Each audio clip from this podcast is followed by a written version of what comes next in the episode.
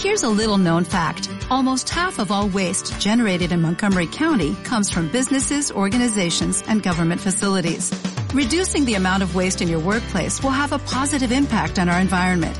It can also save you money on your disposal costs. Reducing waste and recycling at your business is easy to do and is the law in Montgomery County. Make it your business to recycle right. Learn more at montgomerycountymd.gov slash recycle right or call 311.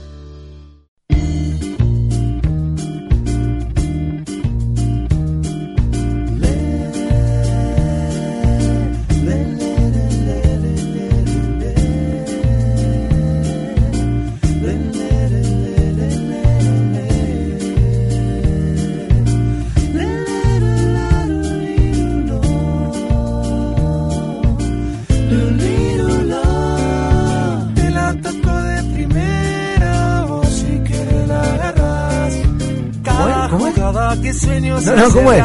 Pues estaba escuchando. Los últimos tres segundos se escucharon.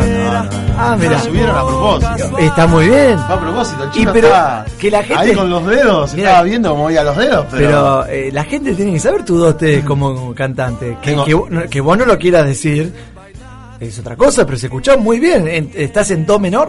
sí, estoy en dos, en En- dos, en dos, en dos patas. en dos dientes estoy. en dos dientes, bueno. El que está en uno, en, en la posición número uno, y hablando de fútbol argentino, es justamente River Plate, eh, el equipo de Marcelo Gallardo, que la verdad, a priori me sorprende. Me sorprende por este rendimiento que está teniendo el conjunto millonario, en el cual se encuentra en la primera posición, donde uno, cuando arrancaba el torneo, consideraba que, que le, fa- le faltaba peso ofensivo, que la verdad que uno creía que Teo Gutiérrez iba a ir y resulta que ahora es el campeonato, el campeonato, el goleador hasta el momento de este campeonato, donde River hace- está haciendo dos o tres goles por partido, donde el rendimiento futbolístico creció muchísimo. En un poco tiempo Marcelo Gallardo parece que le encontró la vuelta a los jugadores, o, es una casualidad, o es que ya estaba armado así el plantel. Sí, este River que como bien dijiste, cuando empezó el torneo muchos lo criticaban diciendo que, que no iba a poder hacer eh, pie en este torneo, que no tenía mucho delantero, Cabenagui que estaba lesionado, que no iba a poder jugar todo el torneo, muchos pibes que tenía de inferiores, y ahora nosotros nos damos cuenta que si le falta un jugador, viene otro pibe más y lo reemplaza y lo reemplaza bien, como fue el caso de Augusto Solari, o como por ejemplo Boyé, o el pibe Driussi, y uno nota que River pareciera como que, por más que tenga tres competencias, parece como si cada uno la toma con una seriedad que asombra, que asombra y ilusiona a mucho hincha de River, por supuesto. Creo que Gallardo se está apoyando más en el equipo que en los nombres propios. Eh, es, eh, planteó una idea de. Creo que se basa más que nada en la juventud del técnico, que le puede llegar más a los jugadores que quizás un técnico más grande.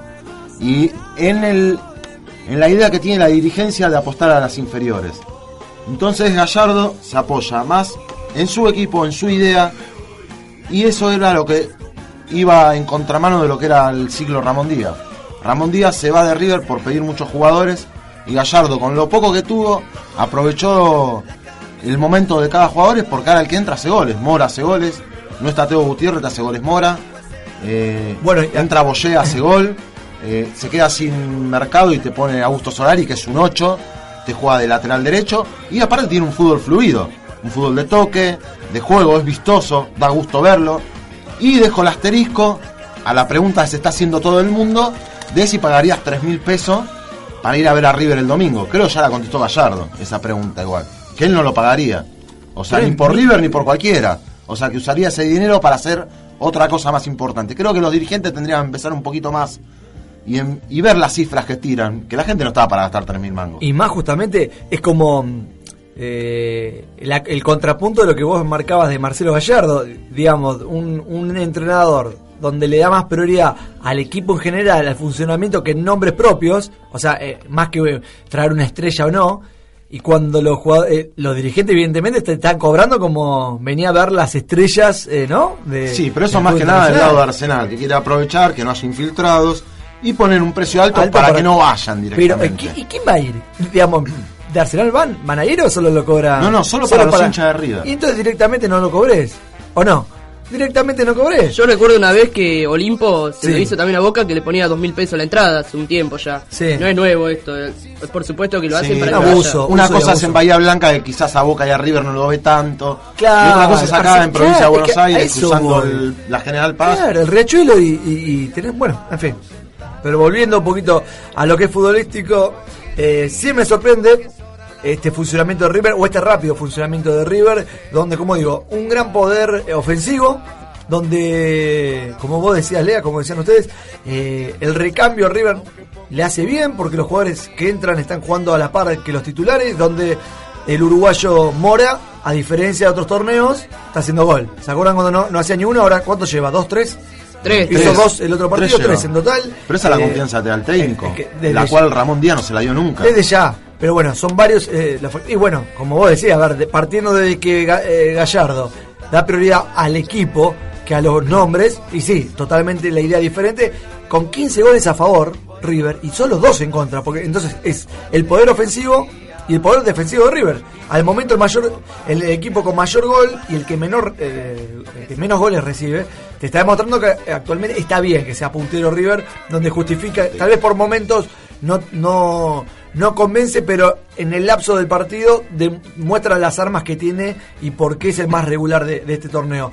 Un torneo, ¿no? Donde uno en la franja de los 5 o 6 puntos tiene, está bien, esto recién comienza, 6 partidos, pero 6 seis equipos ahí, con un Vélez que tuvo el traspié, que empató de local en la última fecha, pero que está a 3 puntos, un Newell's Old Boys junto con Independiente con 12 puntos a 4, Independiente yo también hago un asterisco diciendo que de a poquito, tal vez no me sorprende tanto eh, como River, pero que la verdad también me está llamando la atención positivamente, ¿no? Sí, el igual rendimiento, el rendimiento se basa más en los triunfos que en el nivel de juego del Independiente. pero Yo no le veo un buen juego a Independiente. Pero siempre mejor ganar que, que estar. Oh. Que a diferencia. Vos comparalo con el torneo pasado, con el año pasado. Estaba en la B Independiente- el Bueno, pasado. eh, y le costaba mucho. razón.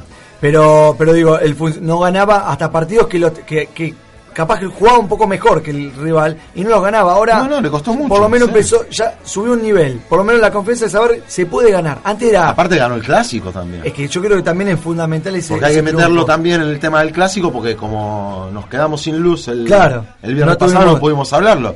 Pero ganó el clásico, lo gana bien, más allá de los errores arbitrales que para mí en la falta De previa al primer gol. ¿Decís esa de Centurión, la del penal? El primer gol que le hacen a Racing en el clásico, para mí no hay foul de Milito que se iba. Se iba Milito para el segundo gol y terminó en el empate de independiente. Pero más allá de eso, yo lo que veo del rojo, que el rojo es un equipo que te hace un gol y empieza como con miedo. O sea, no se hace dueño de los partidos. El, sacando en conjunto los dos últimos partidos, es como que le cuesta hacerse protagonista de los partidos y deja más que el otro equipo sea protagonista y se tira muy atrás. Que es diferente al caso de River, que River sí se hace protagonista. Eh, te menciono dos cosas que justo estaban hablando ustedes de Independiente y de River. Independiente empieza perdiendo contra Olimpo en Bahía Blanca y empieza perdiendo contra Racing.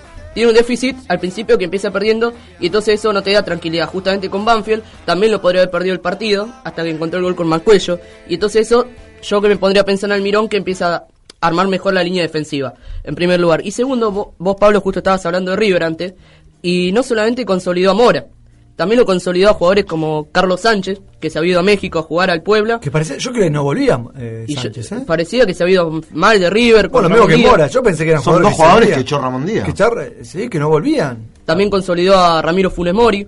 También los consolidó a Pisculichi, que venía de argentino de irse al descenso y ahora se lo ve que juega muy bien en este sí, equipo. sí, Qué jugadorazo, Pisculichi. Sí, ¿eh? y la, sí, Un sí, jugador sí. que si no se hubiese ido a Arabia Saudita cuando era joven, daba para más. Para Europa. Daba ¿no? para más. Por lo menos por un equipo de España yo lo veía. Daba para jugó en España, jugó en el, El Mallorca, Mallorca, ¿no? pero yo lo veía con futuro de selección. Creo que el error de Pisculichi fue pensar en, En la- el en dinerillo. el dinerillo y no en lo, en lo deportivo, ¿no?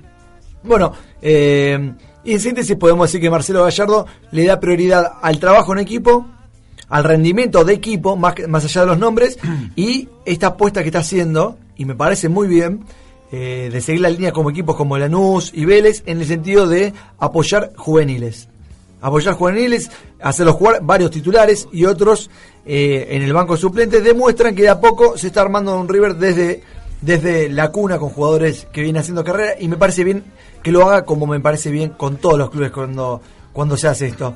Pasamos un poquito de vereda y hablamos brevemente de Boca, porque Boca de a poco, no como River, El ave Fénix. no como, exactamente, no como River, pero de a poco el ave Fénix de Boca empezó a sumar partidos y hasta por momentos puedo decir que empieza a verse buen juego o una buena idea de juego eh, de este equipo del actual entrenador que es Arrobarrena, ¿no? Muy, muy barcelonesca, ¿no? La idea de Arrobarrena. Tampoco vayamos a ese extremo, La- pero... no, la idea, vamos a la idea. espera, decí- no los intérpretes. Pero, pero, espera, Barcelona Guayaquil de No, no, no, la Ah, de idea. La sí. idea, presión arriba, Sí. tenencia de pelota, jugar con tres puntas, tres mediocentros. Y, che, y mal Y no- cuatro. Y, mal cuatro en el fondo, no le ¿O está yendo mal. No, no.